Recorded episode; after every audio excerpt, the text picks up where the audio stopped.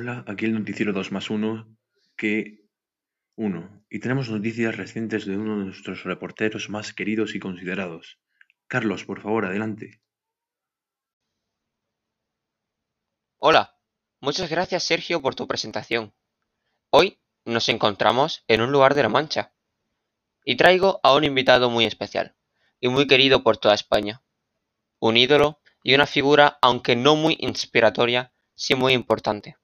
Adelante, Don Quijote de la Mancha, hidalgo y caballero de nuestra España. Ja, ja, ja, ja. Soy un caballero muy respetado. ¿Qué necesitáis de mí? Bueno, Don Quijote, hoy vamos a hacerte unas cuantas preguntas. ¿Podrías, por favor, responderlas con total sinceridad para nuestros oyentes y que no se queden con ninguna duda? Por supuesto. ¿Qué es lo que queréis saber de mí? Bueno, Don Quijote. Primera pregunta. ¿Puedes decirnos un poco sobre el libro que protagonizas? Claro que sí. Soy el ingenioso hidalgo Don Quijote de la Mancha, una obra maestra de Miguel de Cervantes, mm, escrita en 1605 y su segunda parte en 1615. Este es un libro importante escrito en el idioma castellano. Muy interesante, Don Quijote. Nuestros oyentes también quieren escuchar un poco de cómo es Miguel de Cervantes. Dónde nació, cuándo, cómo murió. ¿Y también podrías decirnos cómo era? Bueno, mi querido amigo, mi creador nació en Alcalá de Henares el 29 de septiembre de 1547. Se dice que murió el 22 y otros dicen que fue el 23 de abril de 1606. 16. Miguel de Cervantes era un hombre apasionado, inteligente, impulsivo, con gran agilidad mental y un poco amante de las rutinas. Fue hijo de un cirujano y tuvo muchas dificultades económicas. Mucho tiempo después, en 1571, quedó invalidado del izquierdo por mano de los turcos. Sus enemigos llegaron a llamarle el Manco de Lepanto, y así fue conocido. A los 28 años fue prisionero. Tras cinco años de cautiverio en manos de los corsarios fue rescatado. Bueno, Don Quijote, me ha parecido muy interesante todo. Ahora, una última pregunta, para despedirnos y pasar a la siguiente persona. ¿Por qué tú eres tan importante en el Quijote? Pues mira, niño, Miguel de Cervantes decidió escribirme para burlarse de los libros de caballería y fíjate que lo que consiguió fue un éxito rotundo. Mm. Él me hizo con una pasión de lectura. Yo era una simple persona que leía, ya estando viejo, muchos libros de caballería. Fue tanto así que para el loco, que paré en loco, y quise convertirme en caballero para salvar damiselas, matar gigantes y defender lo que quiero. Gracias al ventero me volví caballero cuando él me armó caballero en la plaza. Buah, Don Quijote, qué historia más conmovedora. Pero ahora necesitamos saber, ¿por qué lleva con usted un escudero en todas sus aventuras?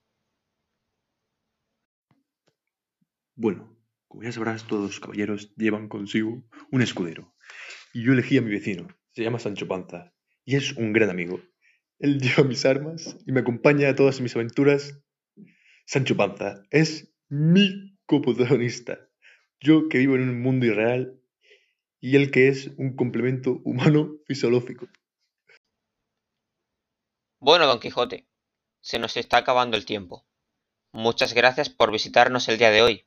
Espero que rescates muchas damiselas de los gigantes con aspas. ¿Gigantes con aspas? Corre, Sancho. Esa damisela no se va a salvar sola. Eh, bueno, y por allí va nuestro hidalgo Don Quijote. Ahora me gustaría dar la bienvenida a un famoso, a un famoso eh, y muy fanático del Quijote, que nos va a explicar un capítulo que le ha gustado mucho sobre este libro.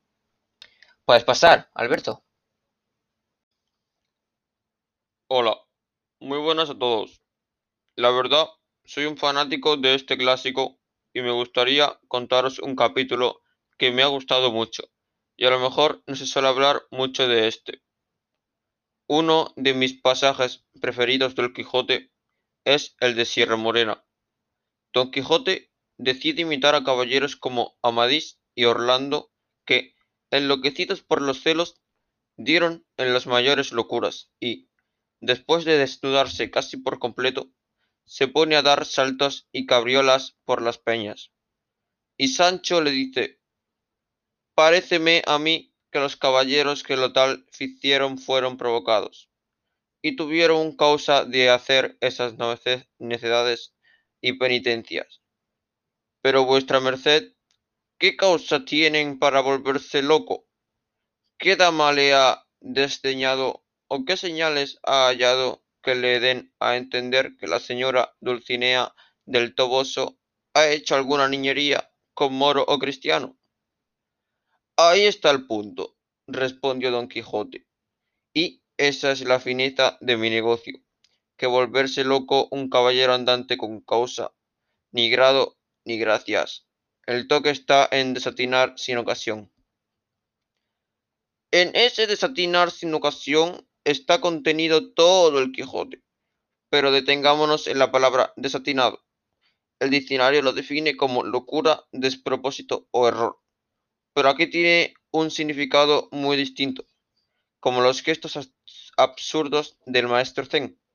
Las locuras de Don Quijote tienen el poder de suspender por un momento el principio de realidad, llevándonos a la comprensión profunda e inmediata de una verdad nueva.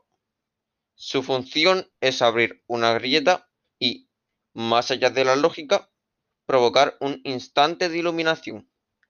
Por eso, entre los dos modelos que le salen al paso en Sierra Morena, el de Amadis y el de Orlando, Quijote se queda con el de primero. Orlando, enloquecido por la traición de Angélica, se vuelve contra el mundo y quiebra el curso de los torrentes, asola bosques, aniquila el ganado, mientras que Amadis no hace locuras de daño, sino de lloros y sentimientos. Ese es el camino de Don Quijote, para quien la aventura no supone nunca una criba de lo real, sino una ampliación. De ahí que sea indisociable de la alegría, que supone concebir las cosas, no en términos de verdadero o falso, sino de posibilidad. Y eso es el desatinado para el buen caballero, la condición de lo paradisiaco. Guau. No lo veía así antes desde mi punto de vista. Muchas gracias, Alberto. Me has abierto los ojos. Y aquí se nos acaba el tiempo. Pasemos a publicidad. Muchas gracias y hasta pronto.